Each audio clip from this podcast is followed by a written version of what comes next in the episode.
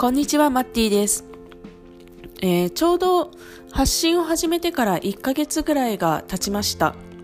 始めた頃は、あの、何を話せばいいのか、誰に向かって話せばいいのかみたいなことがちょっとよく分かってなくって、とりあえず自分が本当に思ってることを、えっ、ー、と、一旦アウトプットしてみようっていう感覚で、えっ、ー、と、お話を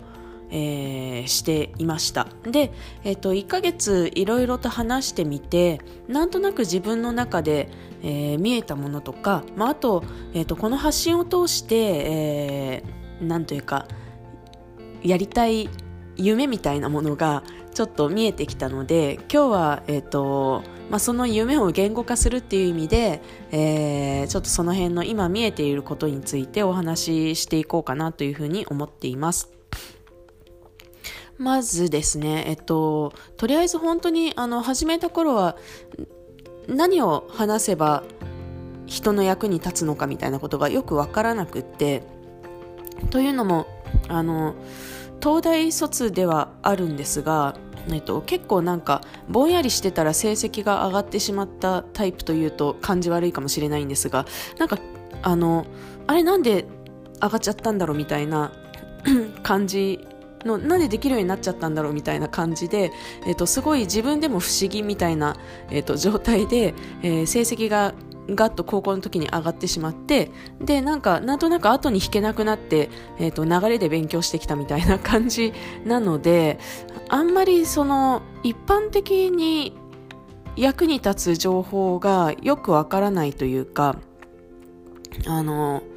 なんかうまく情報をアウトプットするのが難しいなっていうふうに最初の頃思ってました。で、えっ、ー、と、まあ、とはいえ、どの辺の話が、こう、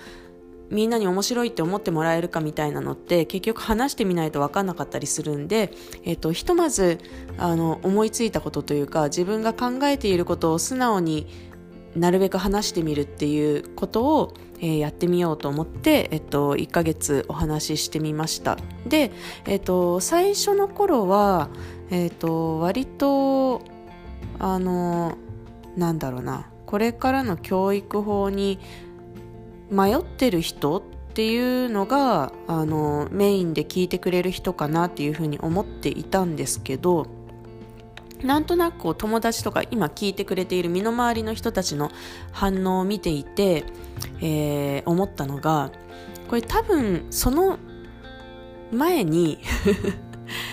どちらかというとあの割ともうすでに自由な考え方でアーティストっぽい発想で生きているお母さんお父さんたちの背中を押すような番組というかあの内容なんじゃないかなっていうふうに、えーと、途中で思うようになりました。あのー、というのが今やっぱりあの世の中の教育というか、えーとまあ、受験とかそういうことも含めての、えーとまあ、目的がやっぱりなんか大学大学受験というか あのいい大学に行くみたいなところになんとなくまだ目標を据えている人が多いような感覚があるんですよね、まあ、例えば中学受験をなんかみんなするかどうかすごく激しく迷うっていうのを見ていても、まあ、それはやっぱりこう大学に行く日本の大学になるべくいいとこに入れるっていうのが目標でだからこそそれに特化している中学に入れるべきかどうかみたいなところで悩むんですよね。でもなんかあの一方で大学の偏差値が高いからといって収入がまあ傾向としてはね偏差値高いと高いんですけどなんか必ずしもそこじゃないんじゃないの？みたいなことも、えー、気づいてる人は気づいてるみたいな、えーとまあ、ちょっと混沌とした世の中になっていくのかなみたいな 状況の中で結構、あのー、割と気づいてる側の人たちが、えーと、ちょっと自信を持って踏み出せずにいてどうしようかなって迷ってるみたいなそういう状況が生まれているのかなっていうふうに感じています。なので、えっと、多分私の話を聞いて面白いなとか共感してくださる方っていうのは割とアーティストタイプというか先進的なタイプというかそういう感じの人なんじゃないかなっていうふうに思うようになりました。で、えっ、と、私は最終的には、あのなんだろう、えっ、と、普通の人、普通のお父さんお母さんが、なんかこう、プレッシャーを感じずに楽しく子育てをする。で、えーと、そのことが結果的に稼げる子供を育てることにつながるっていう状況を目指していて、えーまあ、でもちょっとその目標にたどり着くまでにはなんか長い時間がかかりそうだなっていうことも、えー、だんだん分かってきました、えーと、多分今私の話を聞いて一緒にそうだそのやり方がいいって言ってやっていこうって思ってくれる人って多分ちょっと一部なんだろうなと思って。で思い返してみれば、えー、大学卒業してまあ二十歳過ぎの頃えっ、ー、と私制作会社映像の制作会社テレビ CM の制作会社に就職したんですけどその頃はあのーまあ、やっぱり大きな企業に入るっていうのがすごくいいこととされていて、まあ、今とそんなに変わってないじゃ変わってないんですけどででも今よりもあの途中で職を変えることがすごく難しかった時期なんですよね。あのもうとりあえず大きいところに最初に入らなければあのもうそこで勝ち組と負け組が決まっちゃうみたいななんかそういう雰囲気のある時代だったと思います。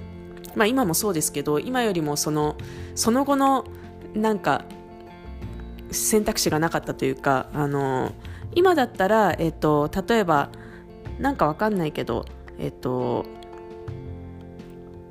なんだろうな。違う業種でキャリアを積んで途中で転職してみたいなことがまだ考えられるかなと思うんですけどなんか昔そういう雰囲気じゃなかったんですよね。28歳とかでえー、まあ、一回も働いたことありませんみたいな人は、ちょっともうどこでも、ど、どこ行っても働けないよみたいな、なんかそういう雰囲気があったんで、あの結構この20年ぐらい過ごしてくる中で、あ、なんか世の中がだんだんフレッシブルになってきて、いい傾向だなって思いながら、え、ー、と、世間を見てた記憶があるので、えーとまあ、そういう時代だったんですよね。ただその中で、えーと例えばまあ、就職より前の時代ですけど山一証券っていう、えーと、大きい証券会社が倒産したりとかっていう出来事があって、うん、多分なんか今後終身雇用制みたいなのはなくなるなみたいな感覚が当時あってで、まあ、あとはあの女性なので、えーと、大きい企業に入って、まあ、多分男の人と,、えーと同じ感じで、えー、仕事はしていけるだろうけれども子供を産んだ瞬間になんかこう多分あの賞レースじゃないけど出世レースみたいなやつには乗れなくなるんだろうなっていうのは思ったんですよ。なんかそのなんだろうな。まあ私が上司だったらそうするだろうなと思って なんかもうあの働いた時間で決まるみたいなどれだけ貢献したかで決まるみたいな、あの感覚を持ってたんで、え、ー、と、多分そういう人しか出世していかないだろうし、まあ、子育てをするってことは時間働けなくなるってことなんで、まあ、そうすると出世から外れちゃうな、みたいな。でなんかそそれだと、まあ、負けず嫌いではあったんで あのなんかすごい頑張る甲斐がなくてつまんないなみたいな感じがあってもろもろ含めて、うんまあ、だったら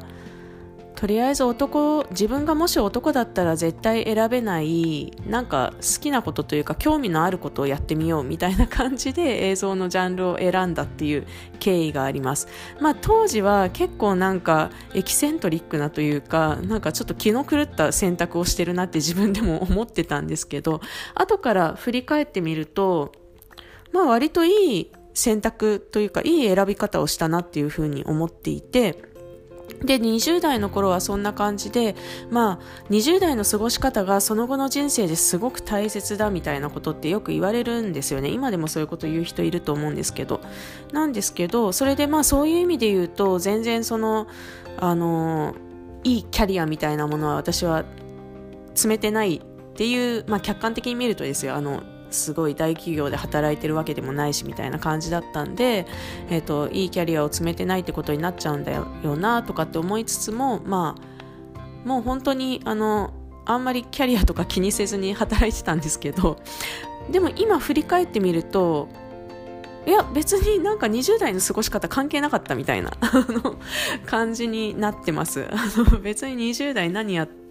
ってても関係ないなみたいな、うん、あの自分が勉強さえしてればですね自分の中に積み重ねていってるものがあれば人からそれが見えなかったとしてもあのそれは30代の、えっと、キャリアにつながっていくのでなんかあんまりあのみんなが脅していたほどのことはなかったなみたいな感じに、えー、なってます。で結果的になんかこれからクリエイティブの時代が来るみたいな感じのことを言われていてもう本当に大きい企業入んなくてよかったなみたいな感じに 今はなってます。っていう感じな感覚なので多分今私がえっと言ってるようなことってあのおそらく一般の普通の人に、えーと、伝わるにはまた10年20年時間がかかるんだろうなっていう気がしていて、えーとまあ、なので私は今そういうあの割とアーティスト思考の人とか、えーと、新しい考え方をしている人っていうあの仲間を見つけて、えーと、一緒にあの自分たちが思ういいと思う方向に向かって、えーと走っていく時期だなっていうふうに思ってます。で、私たちの子供が、えー、成長して、えっ、ー、と、働き出す頃、まあ10年、20年後ってことになるんですけど、その頃になると、えっ、ー、と、まあ多分その、結果として、その収入の違いがもっと分かりやすい形で出てくると思うんですよね。その育ちというか、育ちというよりも通ってきた道によってってことですね。その日本の、えっ、ー、と、ベーシックな、えっ、ー、と、なんというか、塾行って、中学受験して、いい大学に、とりあえず入ってみたいな感じの保守的な、あの、守りの道を行ってしまうと、結構、なんか、そこから求められている、あの、クリエイティブなというか、その課題発見型の 自分で課題を探してそこに価値を作っていくみたいなことを多分これからの時代は求められると思うんですけど、それを覚えるのにまた一苦労そこからやんないといけなくて結構あの別にそれでも全然やっていけるとは思うんですけどちょっとあのなんだろうな無駄足が多い感じがするんですよね私はそれその道は。でそれよりはもうなんか海外の教育受けちゃった方がもう海外の教育ってそういう課題発見型になってるんでそっち最初からやっちゃほやっちゃった方がいいよねとかまあなんかあの英語が話せる話せない以前になんかそういう日本以外の文化みたいなことを知っている方が絶対いいよねみたいななんかそのフランクにえーと、接することができるんでみたいなこととかを、えーまあ、結局結果を見てみないとそっちの方が良かったっていうのは多分わからないので、まあ、その結果が出るのが10年20年後なんだろうなっていうふうに思っていてでその頃になると、まあ、あの一般の人たちにもあなんかこっちの方がやっぱいいみたいだっていうことで、えっと、伝わるようになっていくのかなっていうふうに思っておりまして結構なんか長期的なプロジェクトになりそうだなという、えー、予感がしています。で、えっと、まあその稼げる子供を育てるっていう話なんですけど結局子供って親の背中を見て育つんだよねっていうふうに、えー、すごく思っておりまして子供に何かをさせたいと思ったら例えば英語を勉強させたいと思ったら親が勉強しちゃうのが一番早いんですよね。親が、えー、そして何か何でもいいんですけどあの英語を使う何かしらのことをやるっていうのが多分一番いいんだろうなと思うんですね。なので、えっと、結構あの親向けの発信がもちょっと今後いっぱい入れていこうかなというふうに思っています。で、えっと、あとはまあ留学させたりとかそういうことをやろうとすると、まあ、結局お金どうすんのみたいな話が出てくるので、まあ、私もお金に興味持ったのって子供ができたことがきっかけだったなっていうふうにすごく思いますし留学みたいなことに海外に目が向いたのも子供が生まれたから生まれたというかあの妊娠中にあのいきなり留学とか気になりだしてそれまで全然興味なかったというかもう自分のことで精一杯だったのになんかいきなり海外行きたいみたいな感じになって、えーと、そっちに目が向くようになったので、えーと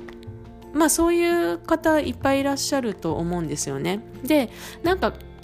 ななんかこう新しい稼ぎ方みたいなことをもうみんなでトライしていけたらいいなっていうふうに思っています今ちょうど発信というものが始まった時代で、えーと、これからそれがもっとあの普通になっていくだろうなっていうふうに思ってるので、まあ、発信を始めるにはいいタイミングなので、えっ、と、みんなで発信しながら、えっ、と、子供を育てていく。で、発信しながら自分の稼ぎ方を探していくみたいなことを、えっ、と、これを聞いてくださってる皆さんと一緒にやっていけたらいいんだろうなっていうふうに思っています。で、えっと、あとはですね、夢っていう話なんですけど、あの、なんか留学基金をすごく作りたいなというふうに、えー、思ってるんですね。えっ、ー、と、東大に入った時に、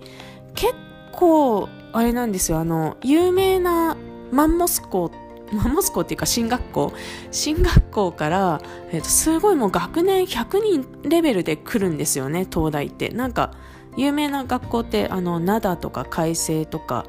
麻布とかあの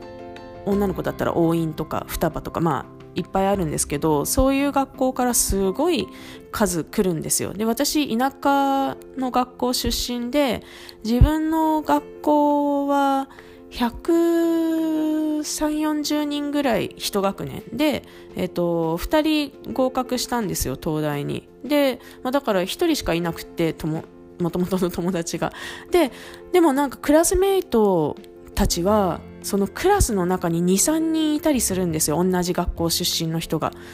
えーと思って、なんか、何これみたいな、気持ち悪いみたいな感じの感覚に最初なったんですけど、めちゃくちゃ偏ってるよ、東大に来てる、あの、人の質が、と思ったんですけど、なんか、あの、やっぱり、あの、なんだろう、親の教、えっ、ー、と、収入、格差が教育格差につながるみたいな話ってリアルにあってそれがすごく気になってるんですね。なのでなんか稼げる人が稼いでえっ、ー、とその教育基金みたいなものを立ち上げて、えーと、お金がない家庭の子も、えーとやる気があれば留学できるよとかなんかそういう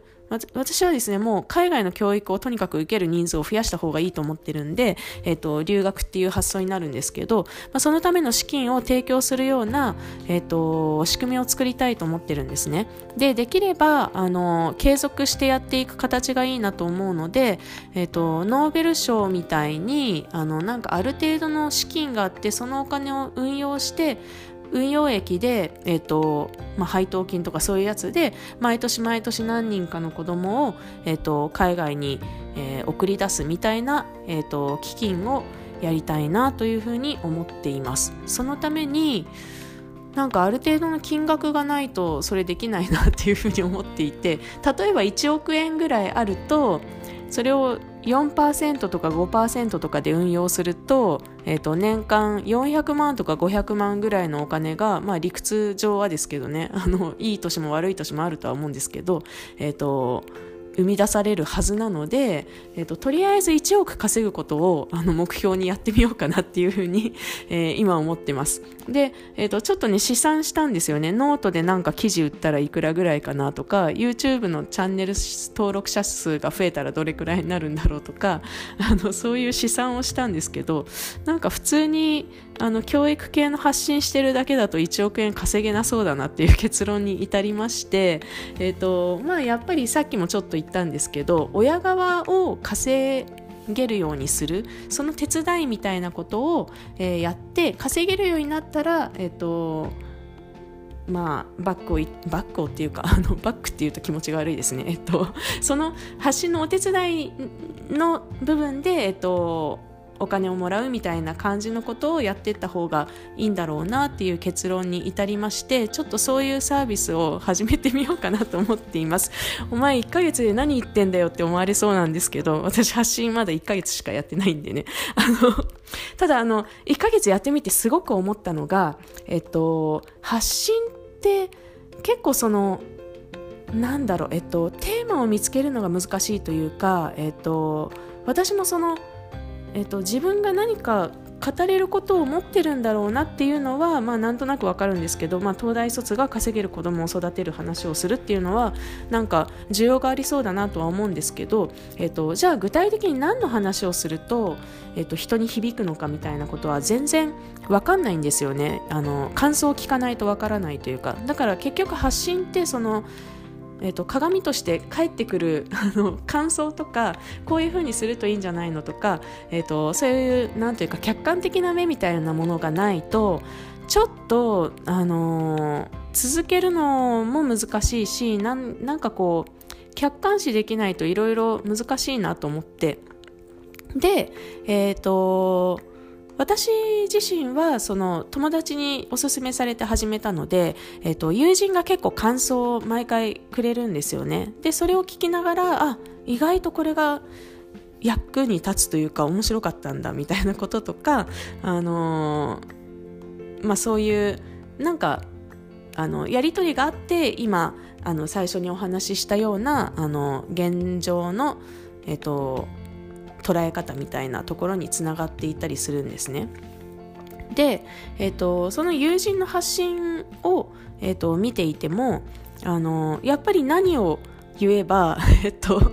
お金になるのかみたいなお金になる発信にお金につながる発信になるのかみたいなところって結構自分一人でやるの難しいなっていうふうにすごく思ったんですよ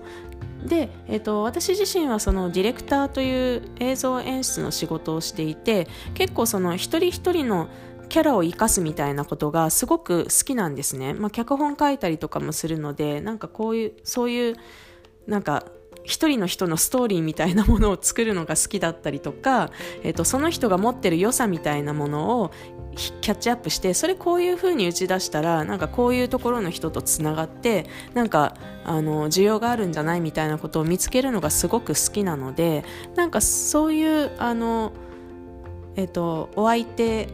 役をあのやれたらいいんじゃないかなっていうふうに、えー、ちょっと思っています。でなんか特にあの今まで仕事をしてない方とかちょっと仕事休んじゃってなんか今更始めるの何から手をつければいいのかわからないみたいな感じの方と組んでやってみたいなっていうふうにすごく思ってます。まあ、例えばあの主婦の方とか仕事もともとしてたんだけど子育てでちょっと一回止まっちゃって、まあ、そしてなんか前の仕事はなんか今更あのアピールするほどのものでもないしみたいな感じの方とかあとなんか言うほどなんか誰かの役に立ちそうな仕事はしてきてないみたいななんか私の人生普通だみたいな感じの方とかと一緒にあの発信してそしてお金を作っていくみたいなことを一回やれたらいいなというふうに、えー、思っています。まあこれはですねそれが成功したらすごくたくさんの人のあの励みになるだろうなと思うからすごくそれをやりたいなっていうふうに思ってます。あの今のところ私の周りに特にそういう方がいないのであのもし ご興味を持っていただける方がいらっしゃったらあのノートえー、NOTE ノートっていうあのアメブロみたいなブログシステムがあるんですけど、えーと、そこに稼げる子供を育てるチャンネルっていう名前で、えーとまあそのえっ、ー、と今こうやって音声とかで発信している内容のまとめブログを作っているので、えーと、そちらになんかコメントとかメッセージとかいただけたら嬉しいなというふうに、えー、思っております。はい。ということで、ちょっと、あの、壮大な今後の、あの、私の目標というか、夢というか、えー、それを話してみました。夢って、えー、結構話すと現実化しやすいんですよね。なので、えっと、多分ここで話せばなんか形になるんじゃないかと思って、えー、お話ししてみました、えー、これからあの共感してくださる方にあの出会っていけるのをすごく楽しみにしております、えー、また日々頑張って更新あの発信していこうと思うので、え今後も聞いてもらえたら嬉しいです。どうもありがとうございました。